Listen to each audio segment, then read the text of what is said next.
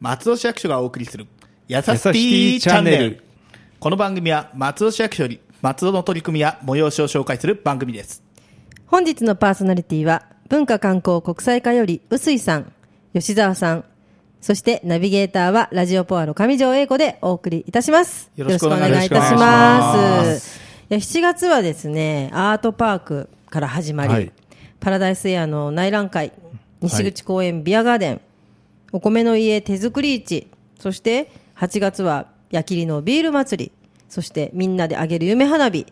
遣唐祭りと文化観光関係のイベントがこんなに続きました。ねえいやー、だうそうでん、すね、本当。いやーコンテンツ産業振興事業ではもい初めてイベントがあったということでその辺を教えていただけますでしょうか。ははいい、はいじゃあその辺吉沢の方から。ああーはいえー、とこの間7月30日ですね、えークリエイティブを仕事にする選択ということで、えーディッジムービーさんということであの、えーま、市役所の近くにあるありがとう早稲田ビルの5階にあるですねはい会場でですね、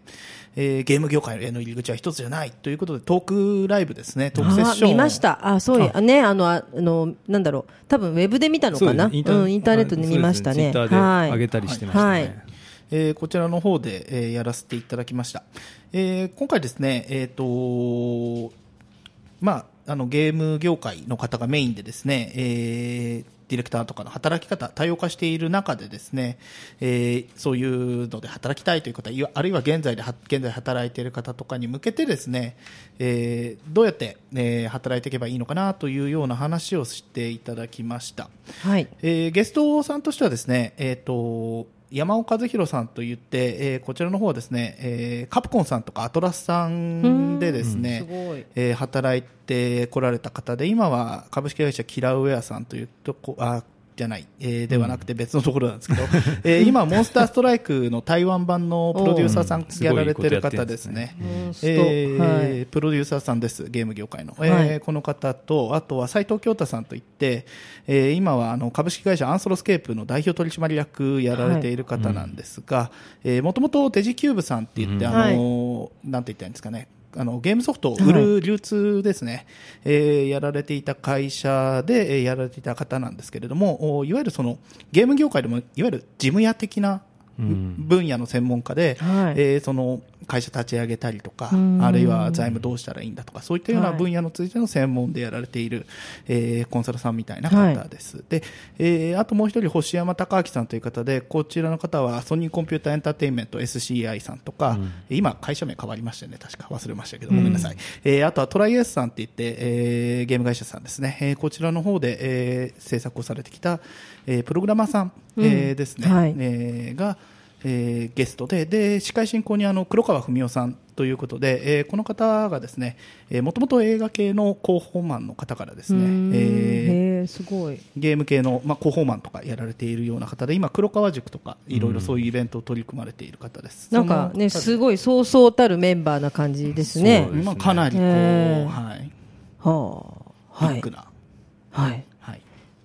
来ていただいてお話をしていただきました。はい、どんな感じでしたか。えまあ、あの皆さんですね、えええー、といろいろこう経験をされて、はいご経験をされて皆さんあの40代とか、えーの方ですから、えーでまあ、そのなんて言ったらいいんですかね当然その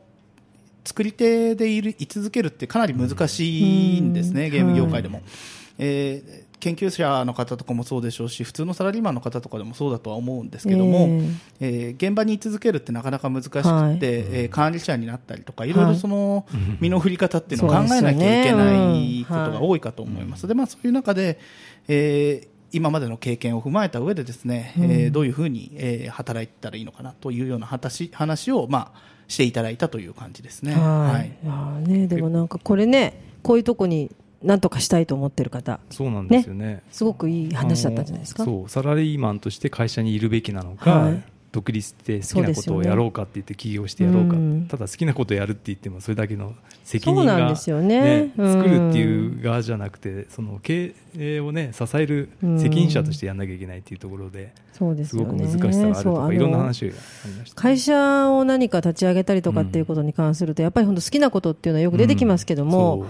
きなことをやるだけならそううん経営じゃないですよそうなんねですそうですごく嫌なことやんなきゃいけなかったりとか、経営するっていうのは経営の言葉だけを考えると、本当にこれ全然好きなことじゃねえじゃんって話になるというね、私もあのそうずっと会社を経営しているので、なのがわかるんですけども。社員をね、うん食べさせていくにはどうしたらいいかっていうことだってねまあ特にそのゲーム業界さんだと、業界の構造として、まあ、アニメ業界さんとかもそうですけど、はいえー多重下請け構造がどうしてもうん多い業界なので、はいそうですねえー要するに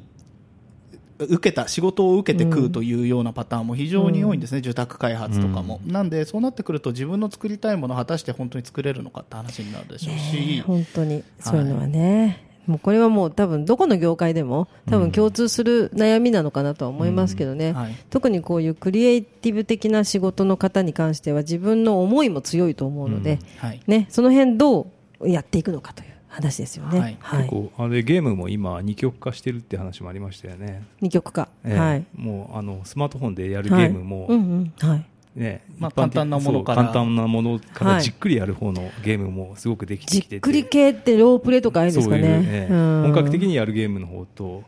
あポケモン GO みたいなそううんポケモン GO は非常にカジュアルなゲームですよね、例えば、そうですねポケモン GO の前に、えーポケモン GO を作った会社、ナイアンテックさんってはいいはうい会社ですけナイアンどテッ、クはいまあ、その前にイングレスっていうゲームを作ってるわけですよね、うんイングレスの方が非常に戦略性が高くて、うんえーすごい戦う要素というはか、いなんというか、えー競い合う要素も強いゲームなんですけど、そうなんですねうんえーポケモン GO の方がそういう意味ではカジュアルにできていると。相当ねだからあのあの何かで読んだんですけど短期的ゴールがすぐっていそううで長期的ゴールはすごい遠いっていう。そうですね で、まあ、あの捕まえただけでもやっぱり、うんなんとなくこのゲーム初心者は嬉しいわけですよ、はいはいあ捕まえたみたいな、うんだからそれのなんか達成感はねあすそぐすぐ味わえるのはすごくいいなと思うんですけどね、それがやっぱ主流だったのが最近またね、ち変わってきてるって言ってましたああそうそうなんですかえでなんかねあのそういうのとかドロープレもありますけどあとパズル的な、えううんんもう本当にあのテトリスに始まるようなあのああいえうえパズル的なものも必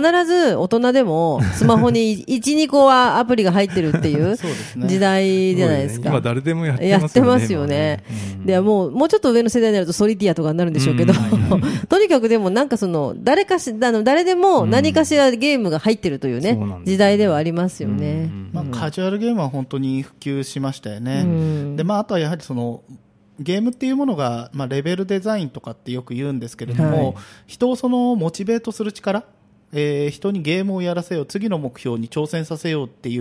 うような仕掛けをすごい今作り込むようになってますので、ね、はい頭いいなと思うもん、この先行きたいと思うでしょ、これみたいなね、あります、あります、なだるほかどらね今あの、いろんな業界でゲーミフィケーションって言って、ゲームっぽくすることによって今まで苦痛で仕方がなかった作業をそのより楽しくできるようにするみたいなあありますね、ものそういうものね考えられてたりしますよね。それもあの結構、打ち合わせとか会議とかでもね、そういう形式多いですもんね、うん多いですよね割とね、う、うんんなるほどいや、結構勉強にね、いろいろなるような感じそうの、ですねはい、これ会だったんです第二弾もあダリナ、ええ第2開催弾する予第定で2弾はちょっとまだあの、ん詳細についてはまだ未定なんですけれども、えーこれ日程って言っちゃって、えーあと大丈夫もうこれフィックスでいいんですか、はいえー ?9 月24 9月日24日、はのい、予定で今、現在進めております。じゃあもう今これ聞いて、ちょっとそういうの参加してみたいと思った方は、ぜひ、そうですねはい、はいこれあれですやっねて PTX のそうです。サイトか PTX らさんというサイトでですね、えっ、 PTX と、はい告知をしておりますので、はいえー多分ですね、あの、松戸市の文化観光情報のツイッターとかで、毎、あの、予約受付始めるとだらだら流しで始めるんでですね、だらだらぜひそち ら、確認だら じだゃあ皆さん、だらだらとツイッター読んでください。ら、ながらみで。今回はいも20名ぐらいね一般んでそうですね、ええはい。申し込みをあそうなんですね、はいじゃあ皆さん文化観光をフォローしていただいて、そうですねツイートをだらだ らと見てください、はいねお願いします、お願いはしますい次の話題ははい、えー先日ですねはい8月の7日日曜日なんですけども、はい流鉄100周年記念ということではいコスプレイベやンっトをてましたね、はいあ私見ましたいっぱい上がってましたあ花火の Facebook 次の日のなにはい、花火の次の日にすごい暑い日だったんですけどそうですよね、すごい暑い日に、ええ松戸市のコスプレ担当も。いやそうコスプレ担当ってまあコスプレ担当の臼井さん、まあせそうですね世界的に有名ですけどね、はい松戸市にはコスプレ担当がいるっていうね、そうはい今回は、まあ、第2弾2月にも実はあの流鉄のコスプレやってまして、はいそうですねええそはいの第2弾ということで、まあ、第1弾は2月にやった時は大体200人ぐらいしかう来んはいはいなかったんですけど、ええ今回はですね395名あおー倍近くなってそうまですすね。ねあの炎す天下の中ですねごい暑い。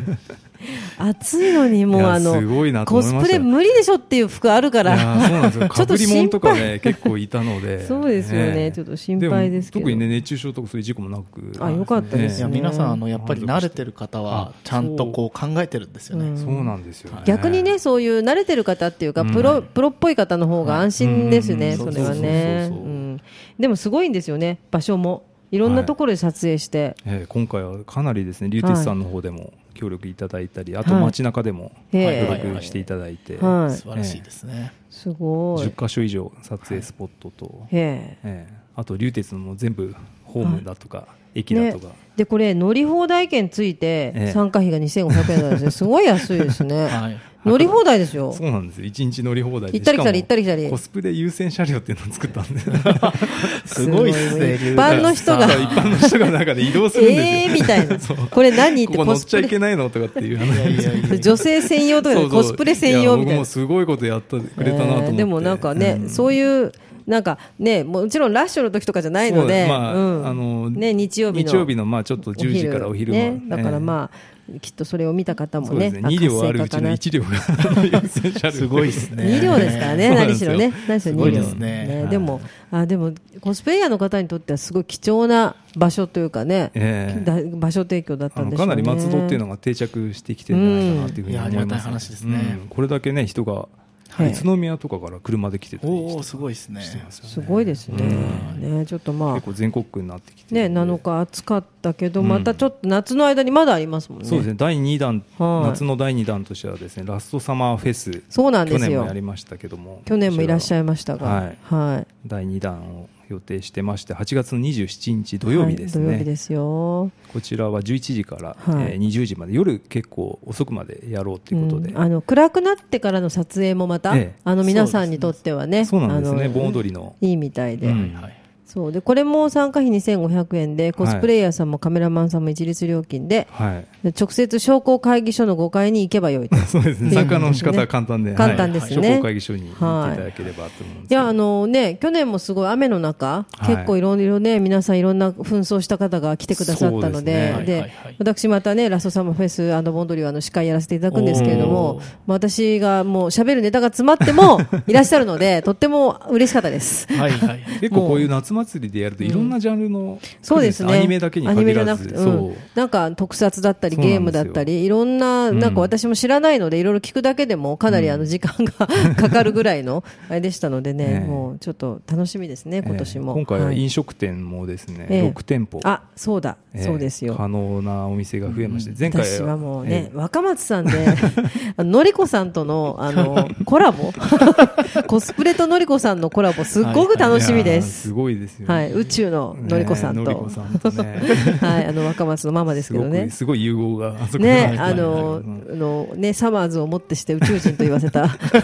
のりこさんですから、ははいいこの前、パラダイスエアで来たアーティストが、ええそそのサマーズの番組見て、もやもやサマーズ。ええ若松のこと知ってたってへーそうなんですか、すご ええい。世界に、ね番組がすごい。世界に広がる若松さんまわですね世界を股にかけて、のりこさん。いや、これ、のりこさん、多分、あの、地球侵略のために来てると思うのでそう。です ね多分、はい。ね他にもですね、そう、カフェバルのルイさんと。はい、ルイさんですねえ。えあと、大都会とかね。おお、ねそうなんですよ。大都会なんかこう現代的なこうハードボイルドな感じがする、まあ、すちょっとって言ったらうんもう大都で会、ルイさんでまたくつろぐカフェでくつろぐ系の写真もいいし、大都会でなんかねちょっと男っぽく飲むのもね、あれだと思うかっこいいっしすよねええあと東口もですね、毎日が日曜日さんとか、はい、自家焙煎コーヒーのね、はいはいはいお店ですね、はいあと喫茶カーナさんはでいすね。はいはいはい老舗ですよね、はいレトロ なねいい写真が撮れると思います僕がたまにモーニング食べてるあいいですよね、雰囲気。あの雰タ囲バコ気も吸えねて、そうそうなんかあの貴重な昔ながらの、うんってとこですよね、はいあと東京ガリバーさんでもできるんですよねあそうですね。はいあとは有田商店さんの上のピーチーズさんっていうピーチ西ーズ口の、はい、駅前の。なんかちょっとねいろんなカフェ写真が撮れて楽しいかななんて思いますよね、でそれで最後はもう皆さん集まってきてくださいね中央公園ねそうですね。わーもっうと最後は盆踊りで締めるっていう形で。本当いろんなロケーションがね、お寺もすごいですよね、昇龍寺、 大正寺、みんな撮っていいんですよね。そうなんですよねもう本当、松戸、懐広いと思って、広いですね本当にまあ、やっぱりこうコスプレ分野だと自治体さんだと名古屋市さんとかが先駆的に取り組まれてきてはいるんですけれども、やはりあの非常にこう国際移植豊かではあの、ワールドワイドにチャンピオンシップ的な要素もありつつ、えー名古屋市さんなんかやってるんですけど、我々はまあどちらかというと、その、個人個人が表現したいっていうのがやっぱりあるじゃないですか。うんはいえーコスプレっていうのもいわゆる身体を利用した表現身体を活用した表現ですのでそういう皆さんの創作、うん表現っていうものに対して、まあ、ロケーションという形で我々も非常にこうご協力できればなあなんていうとそこうろですがありね。ますそよねこを大切にね、していきたいですね。そうですね、はいまあちょっと皆さんお楽しみにということで、見る方も楽しいです、はい27日ラストサマーフェス2ですのでね、はいぜぜひひお越しください、ははいいその他に何かお知らせがあればあとはですね、そい、のパラダイスエア関係でいうとですね、あの8月中旬からマルタ・ボーアンさんってはいいうスペインのジュエリーアーティストが来そうるなんんでですすねよねええはい初めてじゃないですかね、はいジュエリジー、ュエリーアーティストさんね、ええすごいすごいですね、来てですね一緒にジュエリーを作るワークショップをやるんですけどうんも、おーあ作れるんですね、ええまあ、実際すご1い回目は8月12日で終わってしまってるんですけども、はいはいはい8月19日にもはいあのワークショップの方をやりまして、はい19日金曜日ですね、1時から午後1時から3時まあまでだ間に合いますから、はいはい参加者はまだ受け付けてますので、はいぜひご興味のある方は、なるほどそうですね、ええはい、パラダイスエアえっのとサイトからあ申し込みできますはのい、パラで、ダイスエアのサイトに行っていただいて申し込みしていただければと思いそうま,、ですすね、いやね、あの参加型でジュエリーなんてちょっとねいいですねえ。えはいかなり有名な方らしいんですようんね、なんかあもうのいろいろえーそうそう私も見てたらええ結構知られてる方で、えであの作家さんものってうんすごい素敵で、うんあのそれこそあの米市なんかでもねあ作家さん、いらっしゃいますよねははいい、たくさん出されててそ。うね、そんないろいろ、まあ、なかなか会えない作家さんのね、から習えるっていうのはいいかなとそうで思いますすんでねね。またちょっとスペインの方だとちょっと違ったデザインだとかはいね、うん違うぜとひこもあるんで、ね、はい皆さんお越しください。ははいい、今日は臼井さん、吉田さん、ありがとうございましたあり。がとうあごりざがいまとうごしざいたましたこの番組では皆様のご意見ご要望お便りメールなどでお待ちしておりますメールアドレスはやさしティアットマーク FM 松戸ドットコムです次回はシティプロモーション担当からのお知らせをお送りいたしますそれではまた次回の配信をお楽しみにラジオポアド。